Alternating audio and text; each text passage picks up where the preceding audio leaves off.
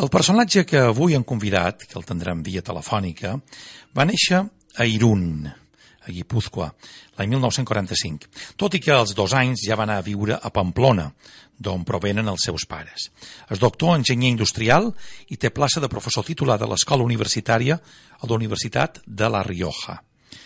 Fruit del seu interès personal i des de fa 22 anys, compagina les seves obligacions professionals amb la investigació sobre la història de les idees, sobretot la filosofia i la religió.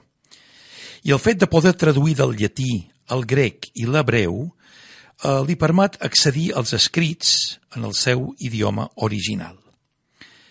Fernando Conde acaba de publicar Año 303 Inventan el cristianismo. Entre les músiques que ha triat el nostre convidat, Traumerí, de Schumann. Uh, señor Conde, buenas noches. Buenas noches. Buenas noches. ¿Qué hace un ingeniero industrial metido en, en asuntos teológicos? Bueno, no, históricos, históricos. Históricos. Eh, pues eh, que me interesó. Me interesó saber si mis ideas eran acertadas o no. Yo eh, siempre había dado por hecho que sí, pues que las cosas eran como, como se me dijeron siempre. Pero pues a los 40 años me entró un poco la, la duda.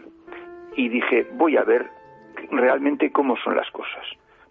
No como me las han contado mis abuelos y mis padres, sino como yo ya mayor, pues eh, analizo y, y, y, y que, que, crea lo que yo esté convencido. Y se dio cuenta de que lo que le habían contado no coincidía exactamente con la realidad. Poco a poco, poco a poco. Primero encontré cosas raras, ¿eh? cosas raras, eh, porque para para saber para saber por dónde empezar tenía que saber lo que se sabía. Eh, y esto era pues el año pues hace 30 años el año 85 por ahí. Y, y entonces pues me leí despacio pues eh, libros sobre sobre los evangelios y sobre el antiguo testamento vaya sobre el nuevo testamento sobre los primeros tiempos del cristianismo y, y fui eh, viendo que lo que opinaban los entendidos teólogos y exégetas y toda esta gente, pues eh, discutían entre ellos, o sea que tampoco lo tenían claro. Y dije, demonios, eh, en, en, en un, un, la teoría de la relatividad, pues, pues se discutió durante un cierto tiempo, pero, pero enseguida le dieron la razón a Einstein.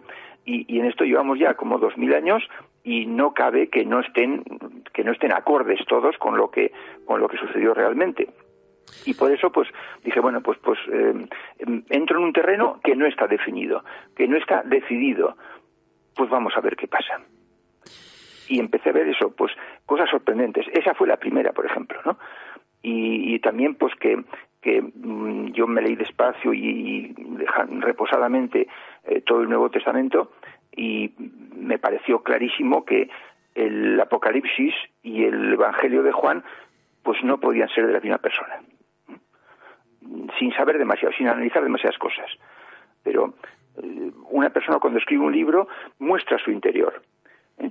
Y, y, más si es un libro ideológico. Y las dos obras que yo tenía delante atribuidas a la misma persona, eso decía yo, ¿cómo es posible que la gente no se dé cuenta? Para usted, leyéndolo en original, se dio cuenta de que realmente no podía ser el mismo autor por lo que no, fuera. En, no, en, en, en, un primer momento yo no leía el original porque no sabía griego. El griego aprendí después, pero en castellano, leyendo la Nácar Colunga concretamente, que me gustaba como Biblia, porque, bueno, como Nuevo Testamento, porque traduce siempre la, las palabras bien y, y, y, era fiable, eso lo comprobé después, pues eh, no, no, no, no era posible que fuesen de la misma persona esas dos, esos dos obras, pero leyéndolos en castellano. ¿eh? En castellano. De todas formas, esto sería anecdótico. Podría, podríamos atribuir también a Shakespeare obras que no fueran de Shakespeare o a Groucho Marx eh, citas que no son de Groucho Marx. Tampoco le quita. Sí, sí pero claro, es que Groucho Marx y Shakespeare, eh, bueno, Max, Maxime el Marx, ¿no? Groucho Marx, pues son personajes, bueno, eh, de, de, una importancia relativa, ¿eh? pero es que el Nuevo Testamento, Dios santo, yo siempre había oído que era palabra de Dios. ¿eh?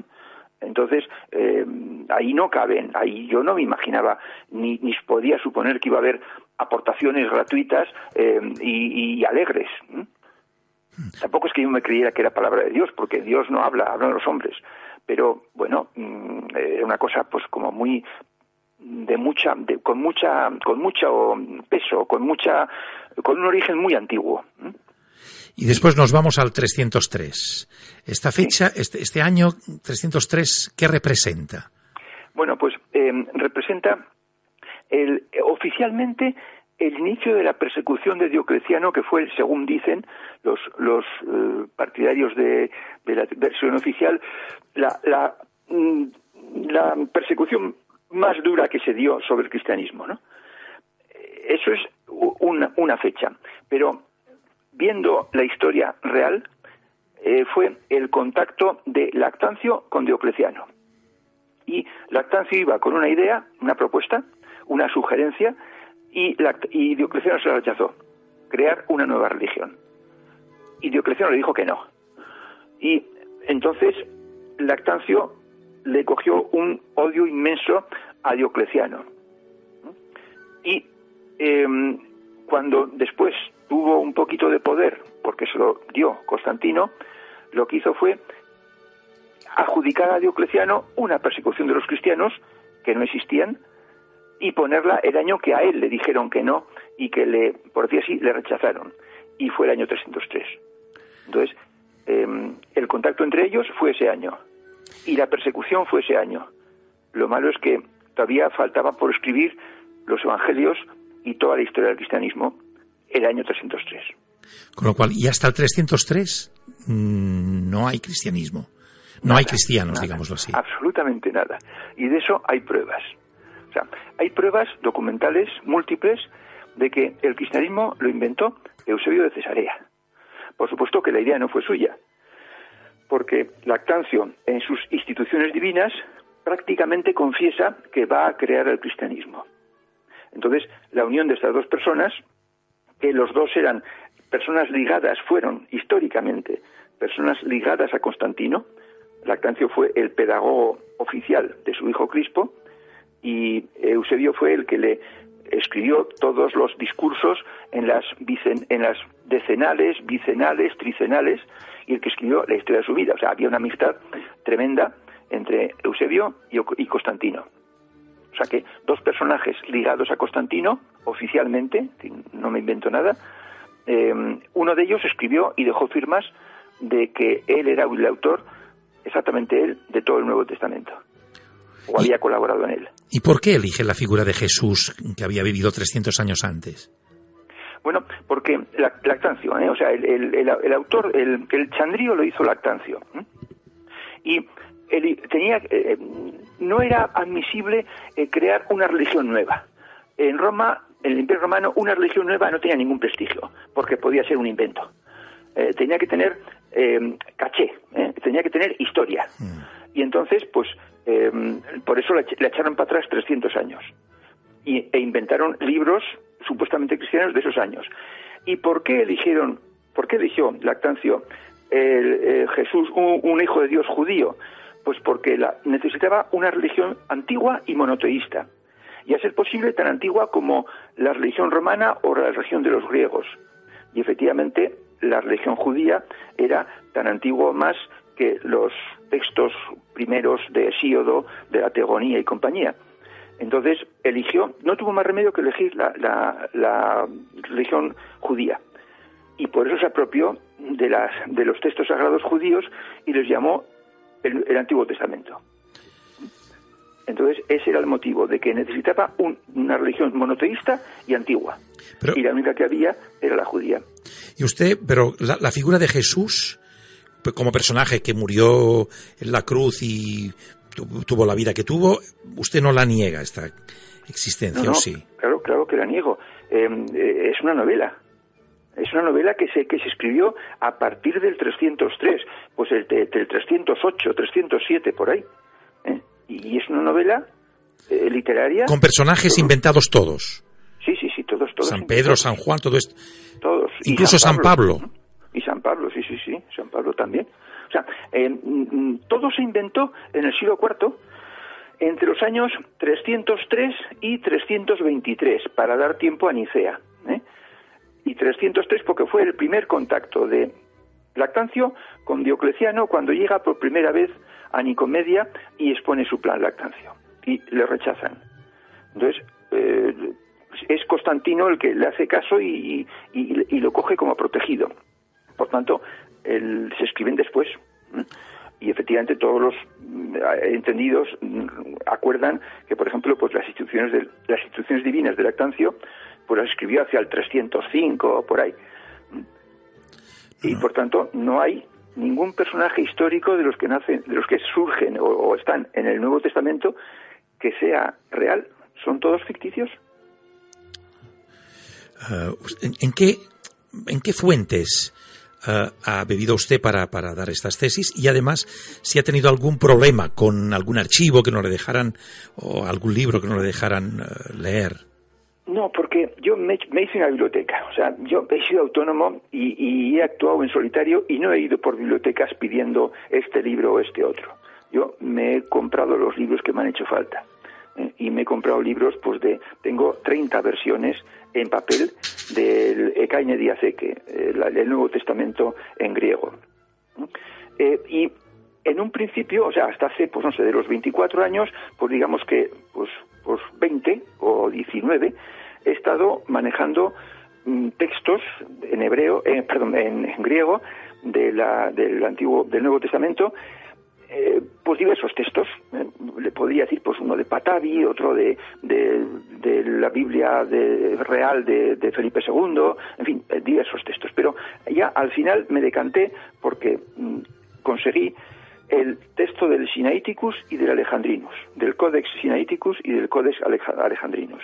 Y el trabajo fundamental y más afinado se, lo conseguí con esos dos textos el Sinaiticus y el Alejandrinus, que junto con el Vaticanus son los tres códices más antiguos eh, que existen. Y digo códice completo, no digo, eh, no me refiero a papiros con contenidos parciales o casi completos. Papiros no, códices. Cuando usted empezó, digamos, este trabajo, no se imaginaba llegar a esta solución o a esta tesis. En absoluto, O sea, de hecho, no sabía que iba a llegar. Yo lo que quería saber era si mis convicciones religiosas eran ciertas o no. Y era un trabajo para mí. Yo no pensaba escribir ningún libro, sinceramente. Eh, tampoco sabía lo que iba a encontrar. Entonces, pues empecé. Y mm, al cabo de diez años, pues encontré cosas tan mm, fuertes, digamos, que dije, no, esto no me lo puedo quedar para mí solo. Esto debo publicarlo porque va a ser de utilidad a, bastante gente, no a todo el mundo, ¿eh? pero sí a bastante gente. Y publiqué un libro que era El Grupo de Jerusalén con los hallazgos hasta ese momento. ¿eh? Y un poco después otro, Simón Opera Magna, con los hallazgos de, los, de, la, de lo que yo llamaba la primera campaña de investigación, que fueron 12 años. Y ya en ese momento yo ya sabía positivamente que Jesucristo no había existido, que era una figura literaria y que lo escribió Eusebio de Cesarea eh, y que dejó firmas de Simón en los evangelios. De forma que esos mm, hallazgos, a esas certezas, llegué al cabo de 12 años. ¿Y, dónde metemos ahí los evangelios apócrifos? Bueno, los evangelios apócrifos es, yo no he estudiado todos la, gama de escritos que se pueden sacar a relucir sobre el cristianismo antiguo. Em, yo he estudiado lo que me ha hecho falta y he estudiado el Nuevo Testamento. Yo partí a la base de que dos personas no escriben igual una carta, y mucho menos un libro, y mucho menos ideológico. Entonces, estudiando un libro ideológico, como son los, los el Nuevo Testamento, los diferentes evangelios y, escritos, tenía que poder saber el autor cómo era. Ese fue mi, axioma básico y, y, de fundamental. Y por eso me dediqué a estudiar los evangelios y, las cartas de Pablo y las cartas de Santiago y Juan, de Judas, de Pedro y los Hechos y el Apocalipsis. De, refilón, de refilón, bueno, me, tenía los, los, apócrifos en castellano, una colección de tres libros de apócrifos de un autor, no me acuerdo en este momento el nombre, es eh, argentino, y Borges, Borges me parece que era. Y vi que los apócrifos que estaban en la colección de Borges, pues eran visión mágica y llenaban huecos de los canónicos. Es decir, se veía que estaban escritos después eh, y que no tenían tampoco mm, conocimiento, ni sabiduría, ni cosas valiosas de doctrina. y por eso pues deduje que estaban eran posteriores y por tanto no interesaban.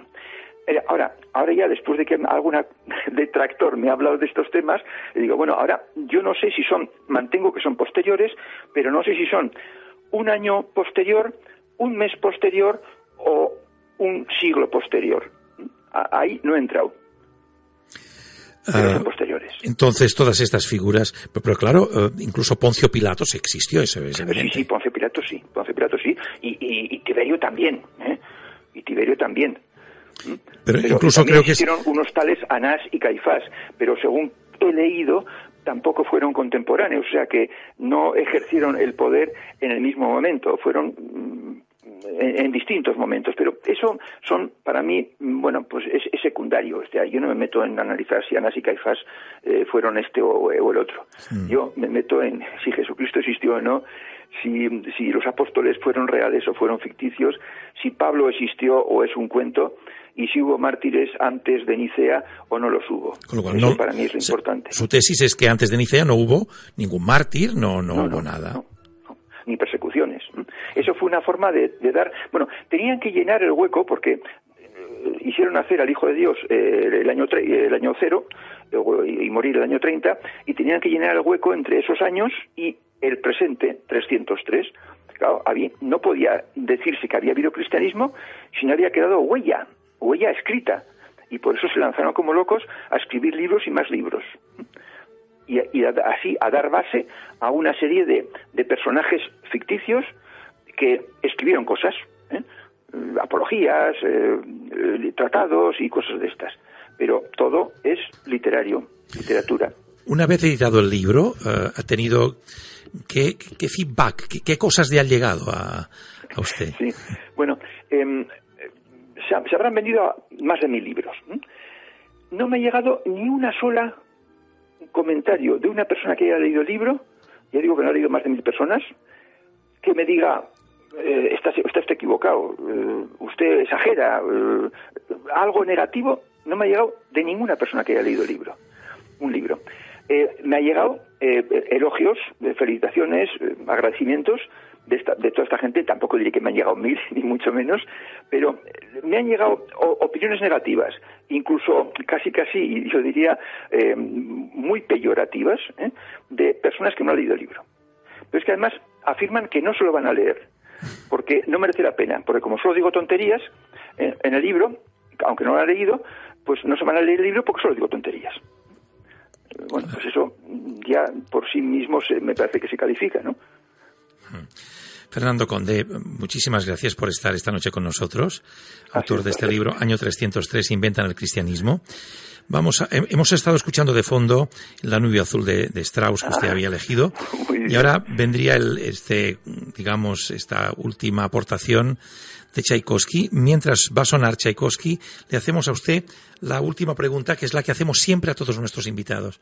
Señor Conde, una recomendación para vivir mejor. Bueno, pues em, ser buena persona. No hay más remedio para llegar a, saber lo que sabía antes de, que el cristianismo lo estropeara todo. No hay otro camino que el practicar la virtud, que decían los antiguos griegos, y eh, traducido en nuestras palabras, sería ser buena persona. Pero este Cristo, este Jesús que, se, que según usted se inventó en el año 303, era buena persona también. Por eso me dio mucha tristeza cuando comprobé documentalmente que había sido un mito. Me apenó, me apenó. Es, el sentimiento que tuve. No tuve una alegría, decir, ah, este, tenía yo razón. No, no, no, no. Me dio pena. Sí, usted era eh, tenía creencias religiosas antes de. Sí, sí, sí. Y, sigo creyendo en Dios. ¿eh? Las chapuzas de los humanos no me han quitado mi convicción de que la divinidad está incluso cerca de nosotros. Señor Conde, muchas gracias por atender nuestra llamada. Ha sido un placer. Buenas noches. Gracias a una bendita también. Buenas noches, gracias a usted. Buenas noches.